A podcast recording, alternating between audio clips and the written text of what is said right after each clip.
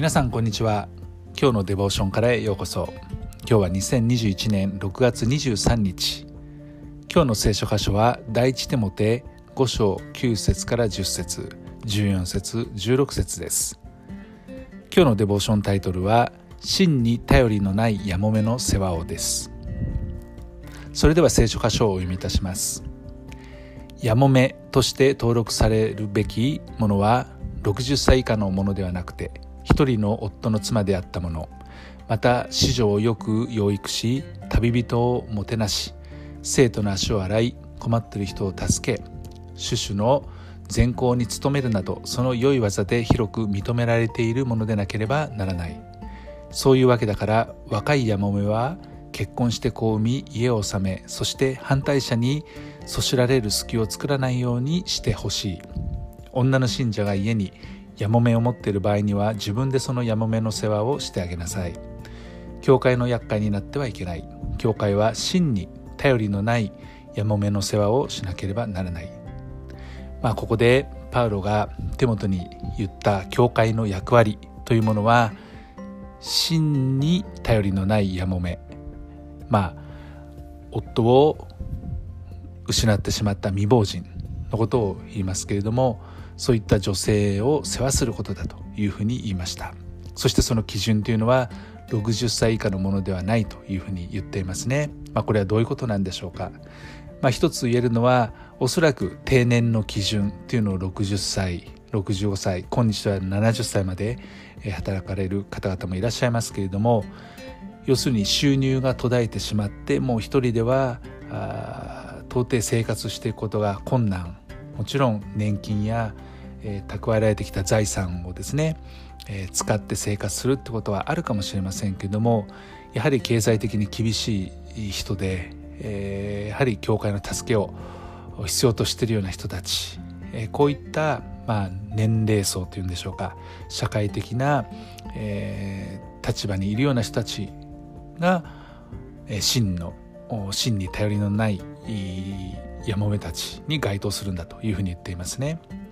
一人の夫の妻であったものというのはその人のやもめのですね生き方を表した言葉ですけれども本当に自分の夫に対して、えー、定説を守ってきたような女性。こういうものが望ましいってことですね。そして子女をよく養育するものとは、えー、自分の子供たち子育てに力を入れてきた女性であるってことですね。そして旅人をもてなすこと。自分の家を開放しえー、お客さんだったり旅人とかですねそういう人たちが来た時は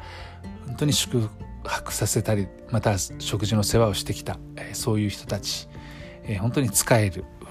もてなす、えー、そういうことをしてきた人たちですね、えー、そういう女性がふさわしいんだというふうに言っています。そして生徒の足を洗う人っていうのは、えー、信者たちに仕えてきた人たち信者たちの中にもいろんな必要があって、そのためにまあ身を粉にしてですね、えー、される方もいらっしゃると思いますけども自分のできることを通して本当に支えようとしてきた人たち、えー、そういうやもめこそ、えー、むしろ世話を受けるにふさわしいということをパウロは言っています。困ってる人を助けた人まあ先ほど言ったあものと似ていますけれども本当に困っている人たちを親身になってですね世話をしてきた人そういうやもめこそ自分がそういう立場に置かれた時はその人の世話をしてあげなさい教会がしてあげなさいというふうに言っていますね。種々の善行に努めてきた人、えー、まあ、小さな働きであったかもしれませんけれども本当に良い行いをし社会に関わってきたそういう人そういう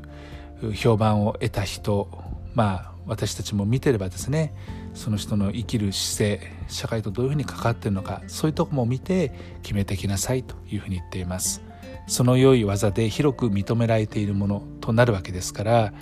えー、こういう人こそ教会つまりクリスチャンたちの間で、えー、世話を受けるに値する人々であると、えー、またやもめであるというふうに言うことができます。まあこういうとこを読むと私たちまあ男性であろうと女性であろうと関係なくですねどのように生きてきたのか。まあ男やもめ男性が早く奥さんを失った場合はですね、まあ、力があれば自分で生きていくことはできませんけども力がなければ同じようにこういった基準によってですね、え、教会の世話になるまた教会がまさにそういう人を真に頼りのないやもめということで世話をしていくことができる。まあ今では社会のですねネットワークがあって行政がいろいろしてくれるというありがたいシステムがあったりしますけどもそういうことがない場合にはやはり民間むしろ教会がですねそのような社会の、本当に貧しい人とか困ってる人たちの世話をするという大切なミッションがあるんだということをこの箇所を通してまた私たちは教えられることができました。何よりも私たちを養ってくださる主に目を留めて歩んでいきたいと思います。愛する天の父様真に頼りのないやもめまた真に頼りのない人を世話するという素晴らしいミッションが教会にはあります。どうか私たちもあなたに仕えあなたが養ってくださいますから私たちはあなたのしもべとして人々に仕えていくことができますように主イエス・キリストの皆によってアーメン今日も皆さんの歩みの上に神様の豊かな祝福がありますように。